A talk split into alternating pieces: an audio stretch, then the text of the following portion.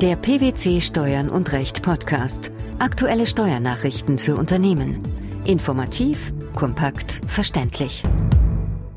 Herzlich willkommen zur 49. Ausgabe unseres Steuern und Recht Podcasts, den PwC Steuernachrichten zum Hören. In dieser Ausgabe beschäftigen wir uns mit folgenden Themen. Insolvenzrecht. Neufassung des insolvenzrechtlichen Überschuldungsbegriffs gibt Unternehmen Rechtssicherheit. Wachstum in BRICS-Staaten. Verlagerung von Managementaktivitäten kann steuerliche Konsequenzen nach sich ziehen. Europäischer Binnenmarkt. Vereinfachungsregelung bei innergemeinschaftlichem Verbringen erleichtert den Handel. Der Bundestag hat am 8. November 2012 einem Gesetzentwurf der Bundesregierung zugestimmt, der unter anderem vorsieht, dass der durch das Finanzmarktstabilisierungsgesetz vom 17. Oktober 2008 eingeführte, modifizierte zweistufige Überschuldungsbegriff unbefristet beibehalten wird. Mit anderen Worten, auch in Zukunft gilt, dass bei einer positiven Fortführungsprognose eine insolvenzrechtliche Überschuldung ausgeschlossen ist.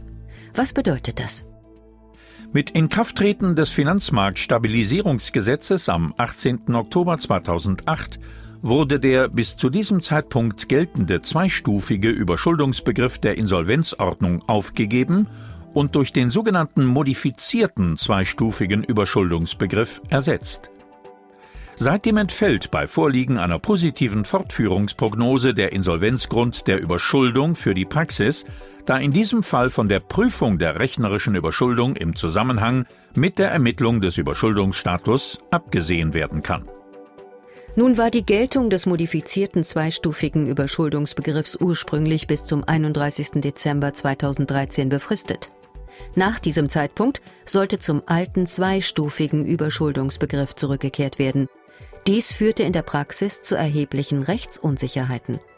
Warum? Mangels einer eindeutigen gesetzlichen Regelung oder höchstrichterlicher Rechtsprechung war nicht klar, inwieweit die künftige Änderung des Überschuldungsbegriffs bei der Erstellung einer Fortführungsprognose einzubeziehen ist. Vereinzelt wurde sogar die Ansicht vertreten, dass die Berücksichtigung der zukünftigen Gesetzesänderung bei der Erstellung einer Fortführungsprognose den eigentlichen Zweck, nämlich die Unternehmensfortführung trotz vorübergehender Überschuldung zu sichern, vereiteln würde. Dennoch wurde unter Risikogesichtspunkten mehrheitlich befürwortet, dass Unternehmen, die vorhersehbar zum Stichtag der geplanten Gesetzesänderung am 1. Januar 2014 insolvent sein würden, grundsätzlich keine positive Fortführungsprognose hätten. Denn eine Insolvenzantragspflicht wäre aufgrund der dann geänderten Gesetzeslage zu diesem Zeitpunkt bereits absehbar. Und diese Rechtsunsicherheit ist mit dem Gesetzesbeschluss des Bundestags vom 8. November 2012 definitiv beseitigt worden? Ja, denn mit dem Gesetz, das voraussichtlich noch 2012 in Kraft treten wird, wird die Befristung des modifizierten zweistufigen Überschuldungsbegriffs bis zum 31. Dezember 2013 aufgehoben. Somit gilt auch künftig, dass bei positiver Fortführungsprognose eine insolvenzrechtliche Überschuldung ausgeschlossen ist. Nicht erst seit der Finanzkrise ist bekannt, dass sich das wirtschaftliche Gewicht zunehmend von Europa und den USA in andere Teile der Welt verlagert. In diesem Zusammenhang wurden regelmäßig die BRICS-Staaten angeführt, allen voran China. Die Bedeutung dieser Staaten als Produktionsstandorte und Absatzmärkte hat zugenommen und wird voraussichtlich noch weiter steigen. Woran ist diese Entwicklung erkennbar? Um der wachsenden Bedeutung der fünf BRICS-Staaten Brasilien, Russland, Indien, China und Südafrika als Produktionsstandorte und Absatzmärkte gerecht zu werden, sehen viele Konzerne die Notwendigkeit einer stärkeren Managementpräsenz vor Ort.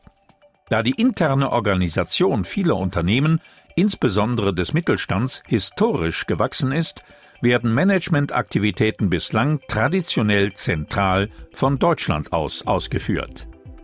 Im Zuge ihres Wachstums in den BRICS-Staaten stehen die Unternehmen jedoch vor der Herausforderung, ihre Position auf den lokalen Märkten gegen Wettbewerber zu behaupten. Zahlreiche deutsche Unternehmen sind daher in China bereits meist mit funktions- und risikoarmen Produktions- und Vertriebsgesellschaften vertreten. Viele halten es derzeit für notwendig, noch einen Schritt weiter zu gehen und auch ihre Managementpräsenz vor Ort weiter auszubauen, um ihre Position in China zu festigen.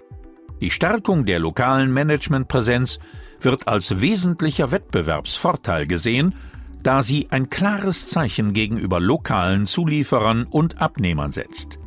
Ziel ist zumeist, größere Nähe zum Kunden zu schaffen und damit Kundenbeziehungen aufzubauen bzw. zu festigen.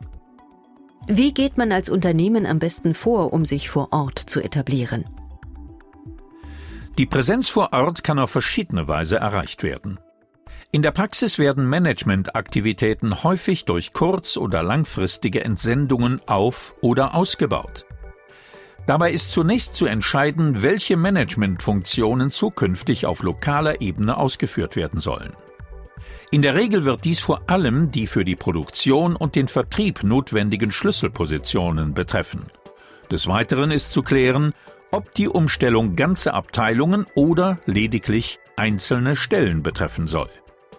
Die Erhöhung der Managementpräsenz durch kurz- oder langfristige Entsendungen wirft neben einer Vielzahl von organisatorischen Aspekten auch eine Reihe steuerlicher Fragestellungen auf und sollte daher sorgfältig abgewogen werden. Worauf gilt es besonders zu achten?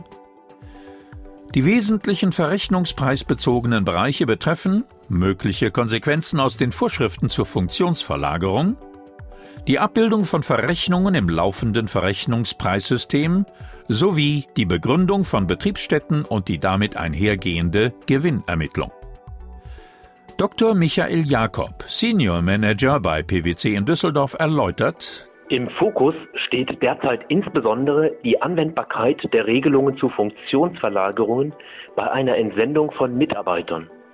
Beim Auf- und Ausbau von Managementaktivitäten durch Entsendungen liegt eine Funktionsverlagerung insbesondere dann vor, wenn im Rahmen einer Personalentsendung das entsandte Personal seinen bisherigen Zuständigkeitsbereich aus dem entsendenden Unternehmen beibehält und nach der Entsendung im übernehmenden Unternehmen die gleiche Tätigkeit ausübt.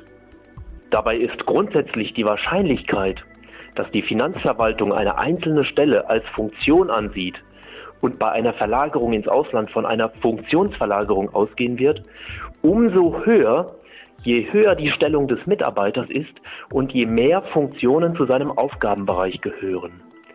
Diese Einschätzung liegt insbesondere dann nahe, wenn eine Reduktion der Funktionen der deutschen Gesellschaft stattfindet und der Mitarbeiter spezielles Know-how besitzt. Die Beurteilung ist letztlich vom Einzelfall abhängig und insbesondere davon, welche Managementaktivitäten in welchem Umfang verlagert werden. Gibt es einen Tipp für die Praxis? Als Fazit ist festzuhalten, dass die Verlagerung von Managementaktivitäten grundsätzlich integrierte Projekte mit vielen zu beachtenden Facetten mit sich bringt. Die Umsetzung erfordert eine gründliche Analyse der Ziele und Möglichkeiten sowie eine sorgfältige Planung und Implementierung, um ungewollte steuerliche Konsequenzen wie Funktionsverlagerungen oder Begründung von Betriebsstätten zu vermeiden.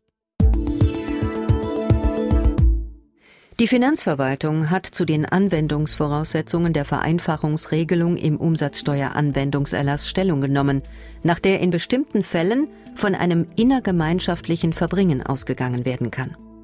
Der betroffene Abschnitt wird entsprechend angepasst. Wieso war dieser Schritt notwendig? Die seit 1993 geltenden umsatzsteuerlichen Neuregelungen für den europäischen Binnenmarkt brachten für viele Unternehmer administrative Nachteile mit sich. So musste, um eine Ware steuerfrei erwerben zu können, der inländische Abnehmer der innergemeinschaftlichen Lieferung eine Umsatzsteueridentifikationsnummer beantragen und die Erwerbsbesteuerung durchführen. Um dem zu begegnen, erließ die Finanzverwaltung seinerzeit eine Billigkeitsregelung, die auch in den Umsatzsteueranwendungserlass aufgenommen wurde. Das Bundesfinanzministerium stellt in seinem Schreiben klar, dass die Anwendung der Vereinfachungsregelung bei der zuständigen Behörde vorab beantragt und von dieser genehmigt werden muss. Warum? Ohne vorherige Genehmigung hat zwingend eine Rückabwicklung des Vorgangs zu erfolgen. Beim Lieferer liegt dann statt eines steuerbaren Umsatzes im Bestimmungsmitgliedstaat eine innergemeinschaftliche Lieferung im Ausgangsmitgliedstaat vor, sodass auch eine entsprechende Rechnungsberichtigung vorgenommen werden muss. Analog dazu hat die Rückabwicklung beim Erwerber im Bestimmungsmitgliedstaat einen innergemeinschaftlichen Erwerb zur Folge. Ab wann gelten die neuen Regelungen? Die Grundsätze des Schreibens sind in allen offenen Fällen anzuwenden, mit Übergangslösungen unter anderem bei nachträglicher Zustimmung des Finanzamts vor dem 1. Januar 2013. Genauer gesagt, wenn das Finanzamt vor dem 1. Januar 2013 bereits nachträglich zugestimmt hatte, dann bleibt es auch dabei. Das heißt, auf eine vorherige Zustimmung wird dann verzichtet, wenn die Vereinfachungsregelungen des bisherigen Abschnitts im Umsatzsteueranwendungserlass vom Lieferer zutreffend angewandt wurden. Die Rechtssicherheit für Unternehmen durch die Neufassung des insolvenzrechtlichen Überschuldungsbegriffs, die Verlagerung von Managementaktivitäten ins Ausland sowie die Vereinfachungsregelung bei innergemeinschaftlichem Verbringen. Das waren die Themen der 49. Ausgabe unseres Steuern und Recht Podcasts, den PwC Steuernachrichten zum Hören. Wir freuen uns, dass Sie dabei waren und hoffen, dass Sie auch das nächste Mal wieder in die PwC Steuernachrichten reinhören. Steuerliche Beiträge zum Nachlesen finden Sie in der Zwischenzeit unter blogs.pwc.de slash steuern und recht.